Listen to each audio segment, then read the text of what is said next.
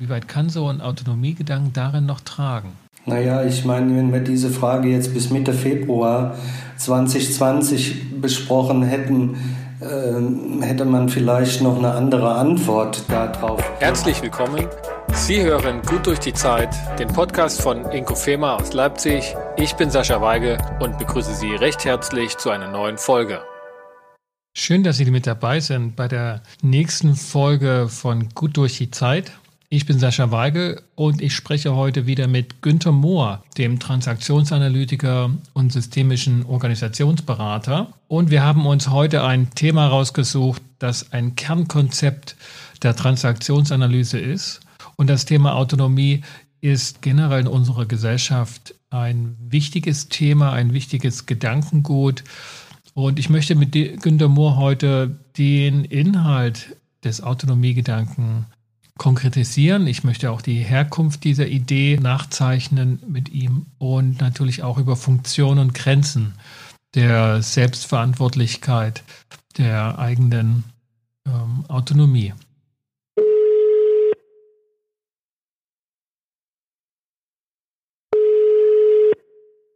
Günter Mohr, hallo. Sascha Weigel.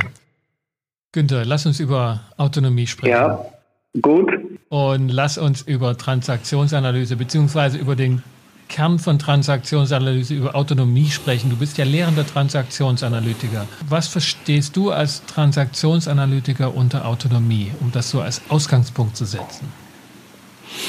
Ja, erstmal, ähm, es stimmt. Äh, ich bin lehrender Transaktionsanalytiker und ähm, Autonomie ist eines der gesetzten Konzepte der Transaktionsanalyse, wobei man von Anfang an da sagen muss, dass die ganzen Begrifflichkeiten, die in der Transaktionsanalyse von Anfang an geprägt worden sind und einen sehr starken Marketingcharakter haben, äh, der mit der Zeit in Verbindung gesehen werden muss, in der äh, diese Begriffe entstanden sind.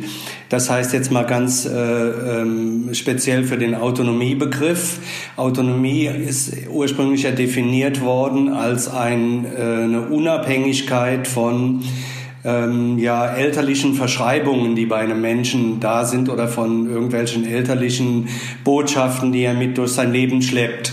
Ne, und ist dann nochmal äh, in, äh, deskriptiv in ein paar Elementen beschrieben worden. Also man kann Autonomie daran erkennen, dass jemand jetzt ähm, äh, in der Gegenwart ist und bewusst handelt, ähm, also nicht vom Unbewussten allein getrieben wird, dann, dass er eine einigermaßen Flexibilität im Handeln hat, nicht auf irgendwas festgelegt ist und auch, dass er in der Lage ist, ähm, gute, nahe Beziehungen, äh, Byrne sprach damals von Intimität auch zu leben. Diese Aspekte äh, charakterisieren Autonomie so von der, erstmal von der, äh, von der Tradition der Transaktionsanalyse her.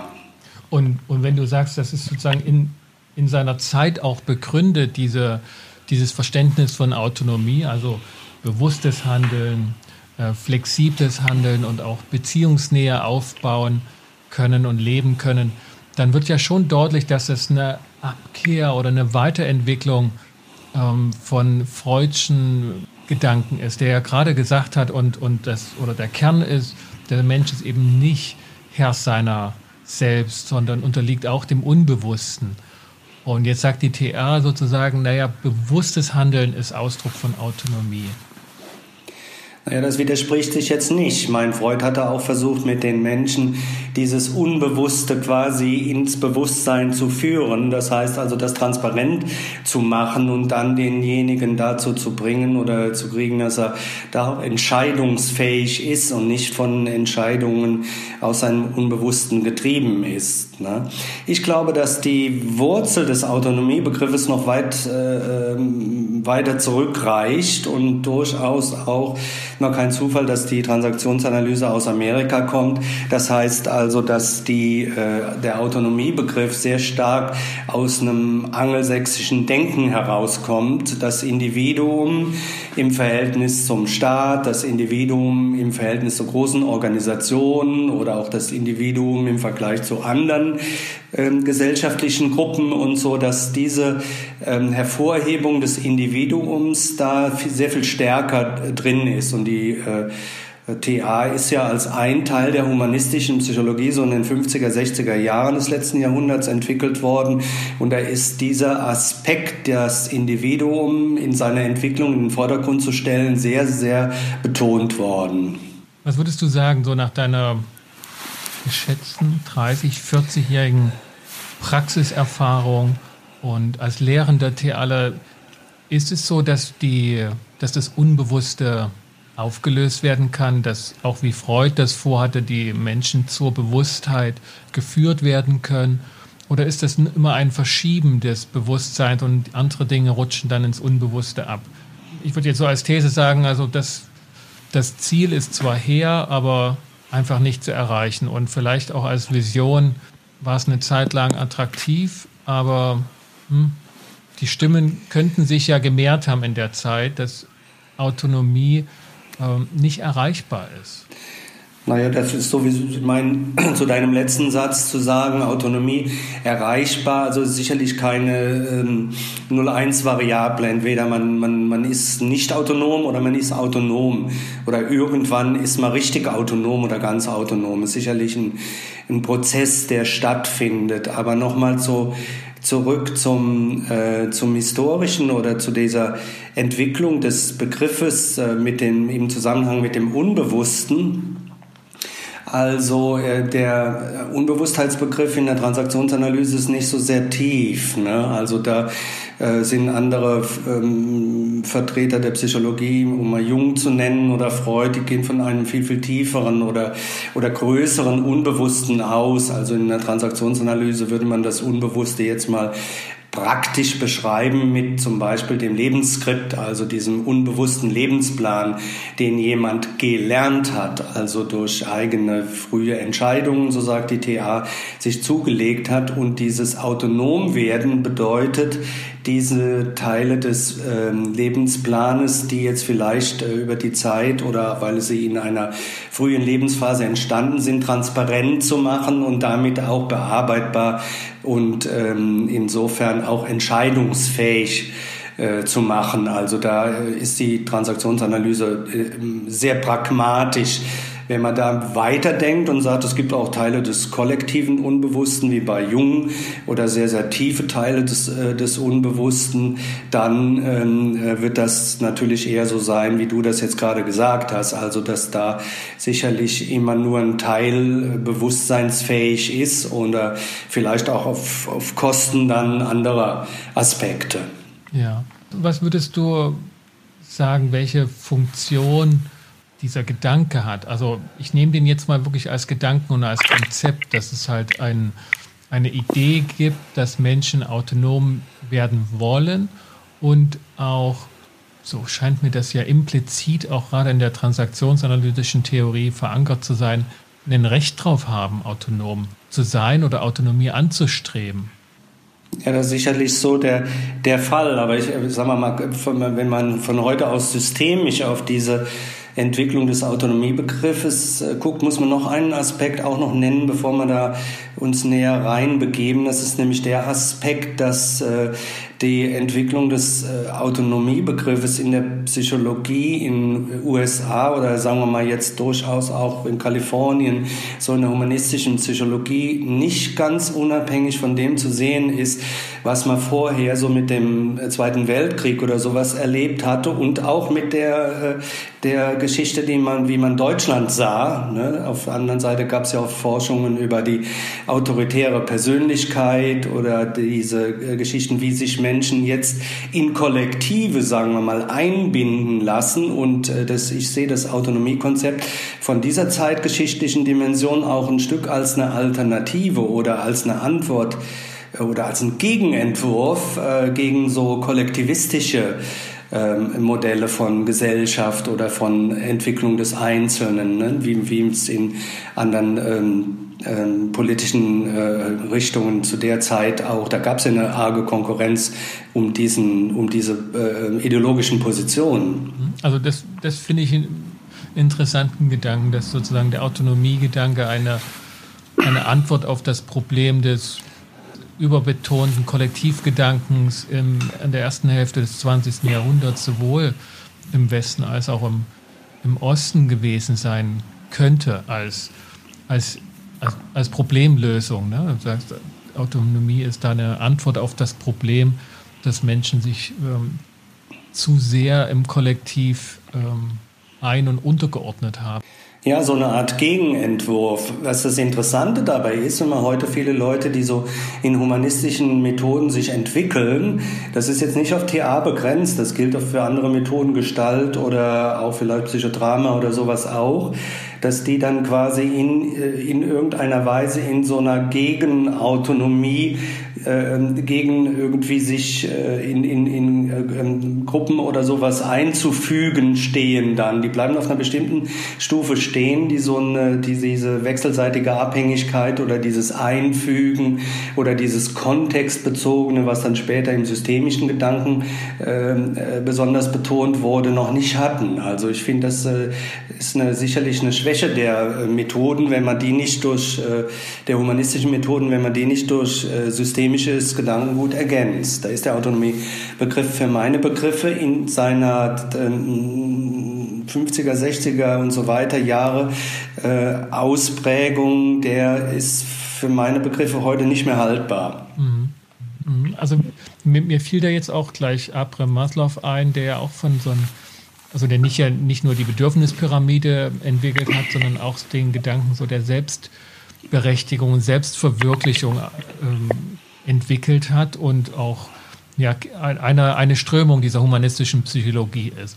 Und auch dort, aber eben auch in der Transaktionsanalyse kam mir oftmals so die Frage, woher kommt diese Idee der, der Berechtigung dazu? Ja, also diese Idee der Selbstberechtigung, dass ein, auch eine, ein, ein Anspruchsverhalten, aber vor allen Dingen ein Anspruchsdenken auch beher also entsteht, ich darf das, ich, ich darf mein Leben leben, ich darf mein Leben ausleben.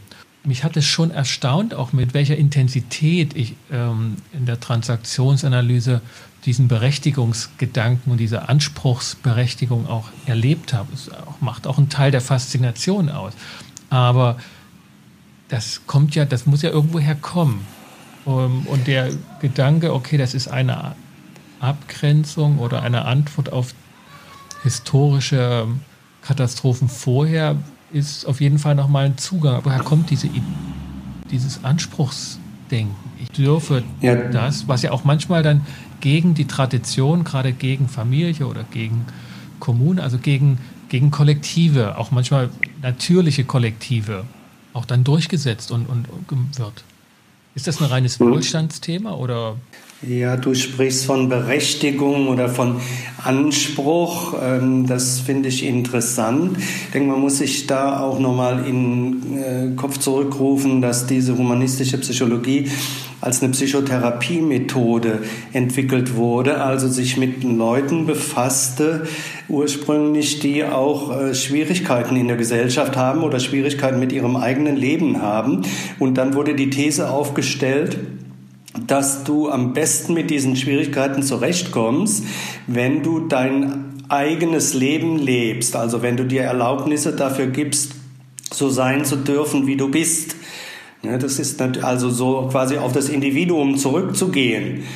Das ist ja ein sehr starkes Element dabei und gleichzeitig war da auch so die Idee da drin, Ne, dass ähm, im Grunde der Mensch, das alte rousseauische Paradigma, von Grund auf gut ist äh, und man muss das nur freischaufeln und ähm, das, was äh, später so Erziehung und Schule und sowas mit dem Menschen machen, das ist alles irgendwie eher von der Seite, dass das den Menschen einschränkt oder im, im Zweifelsfalle krank macht und so, dass das beiseite zu räumen ist. Und dann kommt wie äh, Phönix aus der Asche da das ursprüngliche äh, Gute und das ursprüngliche Autonome zum Vorschein. Ne? Also diese, diese Idee äh, steckt natürlich sehr stark da drin. Ne? Ja, also das, das halte ich ja, also das ist ja auch eine der, der, der Grundmotive, dass sich in allen ähm, oder in sehr vielen TA-Konzepten widerspiegelt, diese Befreiungs, das Befreiungsnarrativ, dass man Dinge freischaufeln muss, sich freimachen muss von Prägungen, ähm, und, und wenn man das geschafft hat, hat man sozusagen den, den wahren Kern oder den selbstverwirklichten Kern dann erreicht. Ja, also dieses, Anspruch, das, dieses Anspruchsdenken, was ich, oder die Anspruchsmotiv, was in, in der TA-Konzeption angelegt ist, dass das ja durchaus was Antitraditionalistisches ist. Ja, ein wichtiger Aspekt dabei ist aber auch noch, weil du sagst, so ähm, Abgrenzung gegen Tradition.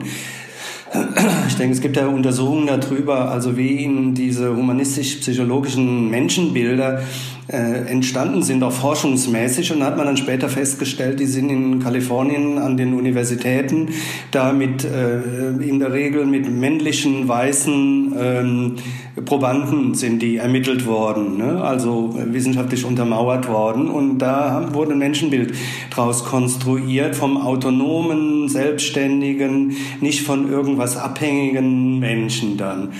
Dieses Modell trägt zum Beispiel in vielen Kulturen, ich war ja in Indien und habe da mit TA gearbeitet oder auch in Japan, wo du viel mehr kollektive Elemente hast, Familie ist sehr wichtig, ist es völlig anders. Du, du könntest hier in Deutschland oder in, Europa und Amerika jemanden in der Therapie empfehlen, dass er sich äh, von seinen Eltern fernhält oder sich von seinen Eltern trennt, um seine Autonomie zu entwickeln. Wenn du sowas in Indien in der Psychotherapie vorschlägst, ist die Therapie zu Ende. Ja, ja, ja. ja also dieses Eingebundensein in diese westliche Kultur. Ich habe es vor uns nur angedeutet und dann auch ein wenig abschätzig mit Wohlstandskultur. Aber dieses Eingebettetsein des Autonomiegedankens in die kulturelle Welt äh, des Westens, ähm, der zu diesem Zeitpunkt auch den Fortschritt verkörpert hat. Daher die Frage ja auch, die würde ich dann am Ende auch noch mal ein bisschen mehr mit dir beleuchten. Ne? Wie weit trägt der Gedanke heute noch? Wie weit trägt der Gedanke in einer globalisierten Welt? Ähm, erleben wir das noch, weil wir noch geprägt sind von dieser Welt, die aber doch mehr und mehr untergeht, wenn sie auch noch an der einen oder anderen Stelle fortlebt? Ähm, zunehmend vermischen sich ja auch derartige Erscheinungen. Also wenn ich mir jetzt ähm, ganz aktuelle gesellschaftspolitische Themen da vornehme, ähm, Demonstrationen für die Corona-begrenzenden Maßnahmen, dagegen, ähm, dann argumentieren alle mit Grundrecht, mit, mit Berechtigung. Und Autor in der FAZ hat das vor ein paar Tagen sehr gut äh, beleuchtet, der gesagt hat, er, man muss also bei der Eigenverantwortlichkeit schon differenzieren, ob man halt sich gefährdet ähm, oder ob man andere gefährdet. Und da hat der Gedanke eindeutig seine Grenzen.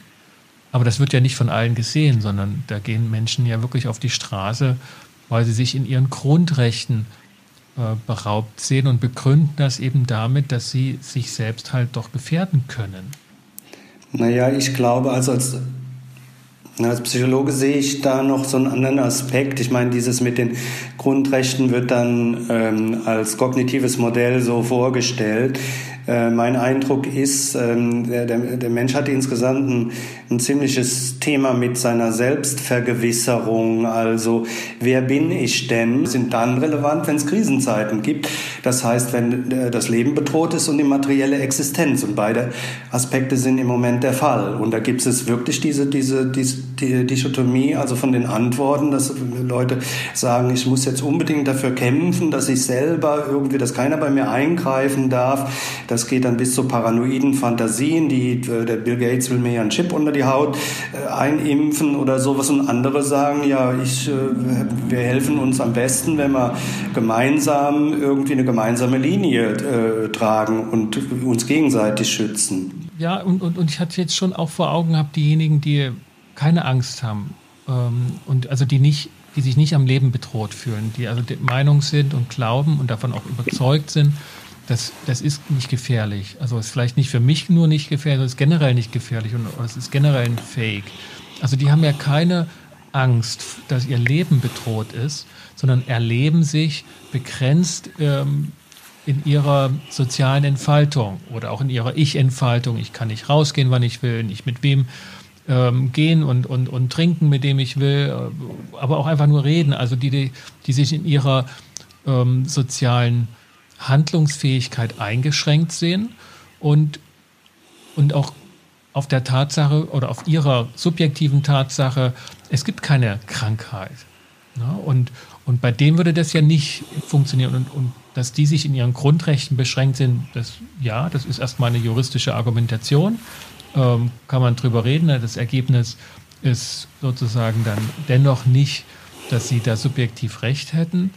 Aber psychologisch sagst du, würde das bei denen ja nicht zutreffen, weil die keine Angst haben und auch die Tatsachen, die sie glauben, die existieren, veranlassen sie ja auch nicht, Angst zu haben. Äh, als Psychologe antworte ich da ein bisschen anders drauf. Ich würde sagen, die haben eine sehr starke Angst, die Leute, und kriegen sie nicht mit. Das heißt, man hat eine Abwertung auf einer sehr hohen Stufe, auf der Existenz eines Phänomens Stufe.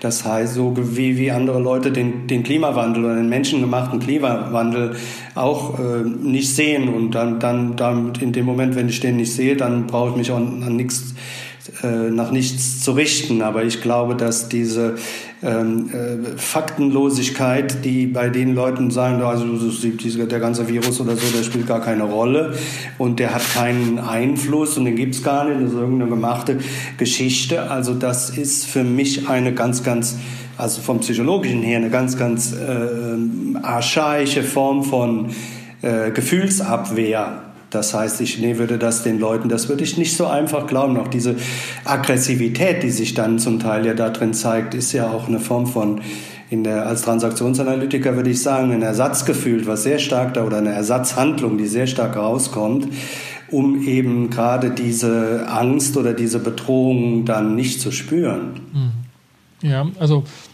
wir können das ja jetzt auch nur so ein bisschen generell drüber sprechen, ne? ohne dass wir da jetzt einzelne Menschen damit ähm, etikettieren wollen.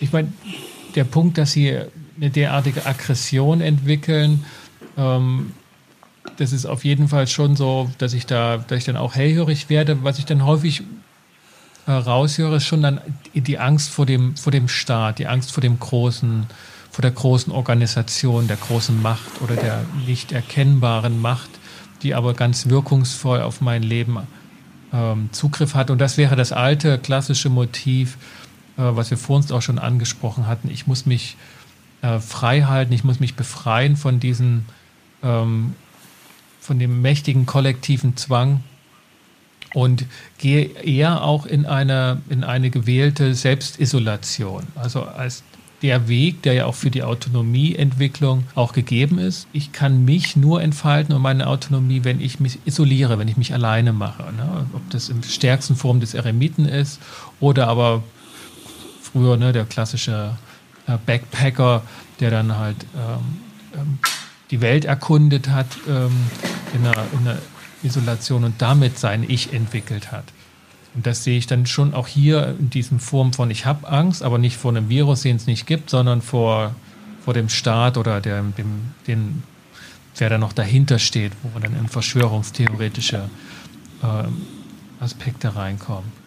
Ja, vor der Vereinnahmung durch eine große Macht oder die mich dann handlungsunfähig macht oder mich lähmt oder sonst was, das denke schon. Als Psychologe kann sich Angst, kann Angst hingeschoben werden, ohne dass, dass die Personen selbst in ihrem Bewusstsein äh, nachvollziehen können.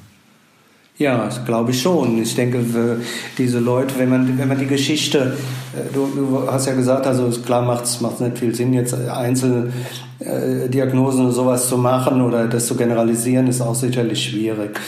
Äh, dennoch ähm, würde ich annehmen, dass diese Menschen, wenn ich die dann im Fernsehen oder so mal sehe und Aussagen treffen höre, dass da auch eine Vorgeschichte in der Auseinandersetzung mit dem Staat oder Erfahrungen mit irgendwelchen staatlichen Organen oder sowas dahinter stehen, wo irgendwie, ich sage jetzt mal, pseudo-autonome ähm, Handlungen oder Bemühungen dieser Menschen vom Staat nicht gerade sehr äh, ähm, wohlwollend beantwortet werden oder wurden.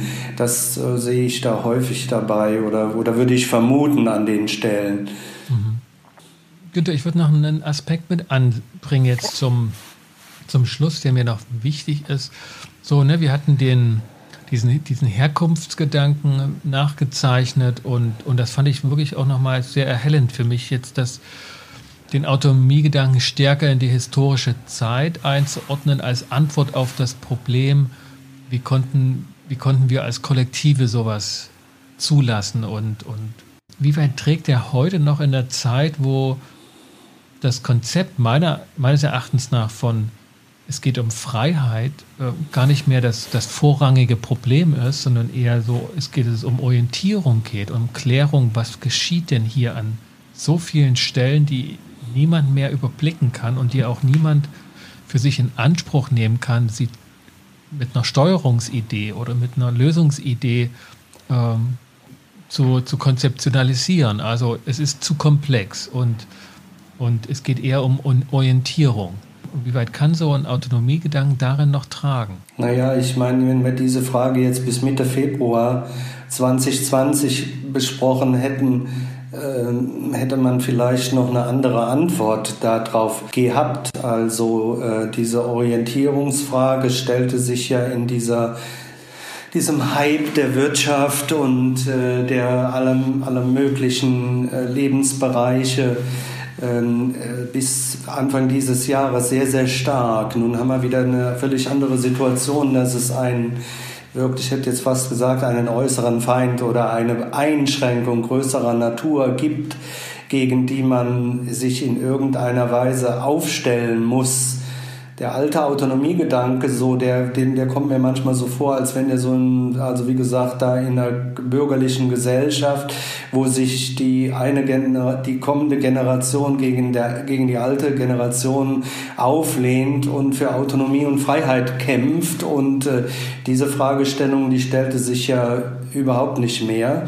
Andererseits haben wir natürlich heute durch die Globalisierung, durch dieses Zusammenwachsen der Welt, was mindestens mal bis bis Februar äh, ein, ein, großes Thema war. Und ich würde mir wünschen, dass diese Begegnung, die die Menschen in aller Welt äh, hatten bis dahin, auch durch, durch äh, junge Leute, durch Flugverkehr oder so weiter, ich meine jetzt nicht die Kreuzfahrten, da findet vielleicht nicht so viel Begegnung statt, aber es gab ja unheimlich viel Begegnung in der Welt, sodass äh, das auch zur Folge hatte, so dass äh, wie können wir denn Autonomie für alle Menschen in der Welt in irgendeiner Weise herbeiführen. Oder ich, mir gefällt besser diese andere Richtung aus der Transaktionsanalyse, dieses, diese, diese Okay-Wertschätzung. Wie können wir es hinkriegen, dass Menschen, die egal wo sie jetzt aufwachsen oder in welchem Lebenskontext sie leben, ähm, wertschätzend behandelt werden und da ein Recht drauf haben, dass äh, denke ich, ist der Gesundheit de, des Menschen oder auch der Gesellschaften mehr zu, zuträglich, als dieses gegen irgendwas zu kämpfen. Dass wenn man sozusagen die, die Begrifflichkeiten von Autonomie her, herzieht, Selbstgesetzlichkeit, Selbstgrenzen setzen dürfen, dass, dass das zu sehr ähm, abgrenzend und individualistisch ist Du sagtest, der Okay-Gedanke für alle mehr trägt oder das, die Akzeptanz untereinander. Ja, die Solidarität würde ich das mal, mal nennen. Dann also, dass es äh, irgendwo, ich, ich hätte jetzt fast gesagt, dass der Autonomiegedanke in gewisser Weise auch ausgelutscht war. Insofern, also wenn man es mal rein so nimmt, sondern dass es eher wieder darum geht, wie äh, äh, wirken wir in der Welt zusammen, wie, äh, welche Aufgaben stellen sich denn. Jetzt kam der Virus, ähm, andere hatten vorher schon das Klimathema auf der Agenda, dass das dazu führen muss, dass wir uns alle zusammentun in der Welt und da äh, vernünftige Lösungen gemeinsam erarbeiten. Also dieses Thema, wie gehen wir gemeinsam, wie bleiben wir als Einzelner damit äh, da, darin auch in gewisser Weise was wichtige Begriffe sind für mich, bescheiden und demütig und nicht so wie, äh, was gibt es denn jetzt noch mal, was ich noch machen kann, was noch weiter in Richtung meiner Besonderheit, meiner Autonomie auch geht. Also, dass ich jetzt Helikopter-Skiing in Kanada machen muss oder was weiß ich, irgendwelche tollen Sachen da äh, äh, erleben muss, sondern da war für meine Begriffe diese, diese Autonomie-Richtung äh, auch ein, ein, Stück ausgelutscht. Mhm. Mhm. In der TA entwickelt sich das ja, dieser, dieser Autonomiebegriff auch immer entlang dieser gesellschaftlichen Entwicklungen und nicht umsonst wird momentan wahrscheinlich die relationale Transaktionsanalyse da auch so einen besonderen Fokus ähm, gerade erhalten. Also zumindest habe ich so den Eindruck, dass in der transaktionsanalytischen Theorieentwicklung der Autonomiebegriff schon längere Zeit nicht mehr im klassischen Börnschen Sinne verwendet wird ähm, oder, oder verstanden wird und heute auch noch ausdrücklich ähm, sozusagen mit, mit relationalen Aspekten äh, unterfüttert wird. Ne? Also ich kann mich erinnern, im deutschsprachigen Raum die bezogene Autonomie war, war, war ein Konzept von Heinrich Hage Höse. Ja. ja ähm, und im internationalen Bereich die relationale Transaktionsanalyse, wo jetzt, glaube ich, in den letzten drei, vier Jahren äh, sowohl mehrere Bücher rausgekommen sind, dieser Aspekt betont wird, das Relationale, also wie können wir gemeinsam agieren, was bedeutet es? Ja, ich denke, da, da hat sich das, die relationale TA, also aus dem angelsächsischen Bereich oder vor allem Großbritannien, hat sich ja vor allem so in Anlehnung an die äh, äh, Objektpsychologie, also eine psychoanalytische Richtung dort entwickelt, einfach aus der Erkenntnis heraus, dass diese ähm, äh, ähm, traditionelle Neuentscheidungstheorie der TA, also dass man irgendwie eine, eine, Geschichte identifiziert und dann kommt es zu einer Neuentscheidung, der man von da ab folgt. Und dass sich dadurch viel verändert, dass das auch oft nicht so funktioniert hat, sondern dass man in der Therapie tatsächlich eine längerfristige Begleitung des anderen auch organisieren muss. Also der Therapeut ist in einer längeren Begleitungsbeziehung äh, zum Klienten oder zum Patienten und durch diese Beziehung, die sich da bildet, ne, die jetzt auf bewusster und unbewusster Ebene beides läuft, da äh, entsteht Heilung. Eine zweite Geschichte ist, was wir hier in Deutschland gemacht haben. Da denke ich, habe ich ja auch so beigetragen, dass wir hier gesagt haben, eigentlich äh, Transaktionsanalyse kommt von Transaktion und dass wir sagen, also das ist schon ein beziehungsorientiertes Konzept an sich. Ne? Witzigerweise sind ja diese Ich-Zustände in der TA besonders populär geworden. Also wie organisiere ich mich in mir selbst meine Ich-Zustände, dass ich dann autonom werde. Ich ähm, denke, dass, es, dass wir da wirklich auch ein, ein mehr auf den Kern der Transaktion zurückkommen müssen. Also was passiert zwischen Menschen und wie, was ist das Gemeinsame, wie ergänzen sich Menschen und so weiter. Ne? Was in der TA zum Teil ja auch ein bisschen eine schlechte Presse hatte, also in, zum Beispiel im Symbiosekonzept, dass da schnell, äh, wenn jemand sich äh, was von einem anderen Persönlichkeitsanteile ähm, ja, zunutze gemacht hat, was kann man schnell in ein, in ein schlechtes Licht an der Stelle. Also da, da muss man noch mal ein bisschen differenzieren. Ich glaube, dass dann dieses beziehungsorientierte und ähm, auch dieses äh, systemische, was da drin steckt, also dass wir alle vernetzt sind, diese Idee, dass der Einzelne sich äh, in sich selbst äh, entwickeln kann. Oder du hast ja eben dieses Backpacker-Beispiel genannt oder so. Ähm, äh, das ist zwar auch schön, aber es ist wichtig ist der, die Bezogenheit, wie du es auch gesagt hast. Ja, das, das heißt also, diese, diese Autonomie als solches, als Idee ist nicht, ist nicht verloren und, und zu den Akten zu legen, sondern die Erkenntnis wird stärker betont, dass sie im Miteinander entsteht. Und, und die Idee nicht ist, dass das Ergebnis eine Losgelöstheit ist, ne? also eine, Autonomie oder eine Autarkie im, im strengen Wortsinne. Ja. Oh, mhm. und dann würden wir zu den Begriffen von Relationalität und von Beziehung kommen. Ja.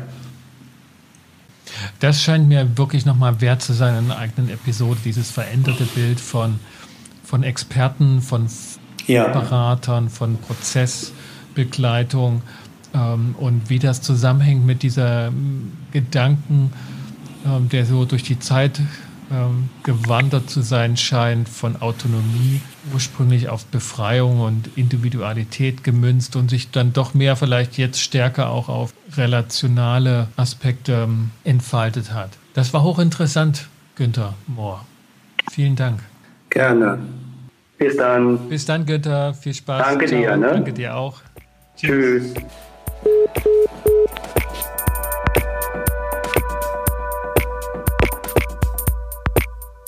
Das war mein Gespräch mit Günter Mohr zum Autonomiegedanken, der vor allen Dingen in der Transaktionsanalyse, also in der humanistischen Psychologie, entwickelt, ausgefaltet wurde, gewissermaßen, wie Andreas Reckwitz das sagte, scientifiziert wurde und damit also in die Wissenschaftswelt hineingetragen und dort auch weiter etabliert wurden. Ähm, wir werden darauf noch weiter eingehen, Günter Mohr und ich in weiteren Gesprächen, vor allen Dingen auch was das für uns Beratungspersonen für Konsequenzen hat, die eben nicht mehr dem in dem Kontext agieren, dass sie äh, alles wissen müssen ähm, und in dem auch ihnen diese Kompetenz, alles zu wissen, zugeschrieben wird und wo es durchaus mal zu unterschiedlichen Erwartungen kommen kann. Wenn Sie keine Episode mehr verpassen wollen von Inkofemas Podcast Gut durch die Zeit, dann abonnieren Sie doch einfach den Podcast auf einem Podcast-Portal Ihrer Wahl, Spotify, Deezer, Google Podcasts oder auch Apple iTunes, auch genannt heute Apple Podcasts. Ähm, dort können Sie sich als Follower eintragen, können eine Bewertung hinterlassen oder schreiben Sie mir auch einfach Feedback per E-Mail. Ich würde mich freuen an s.weigel.inkofema.de und bleibe bis zur nächsten Episode mit dem Wunsch und der Hoffnung, dass Sie wieder mit dabei sind. Kommen Sie gut durch die Zeit.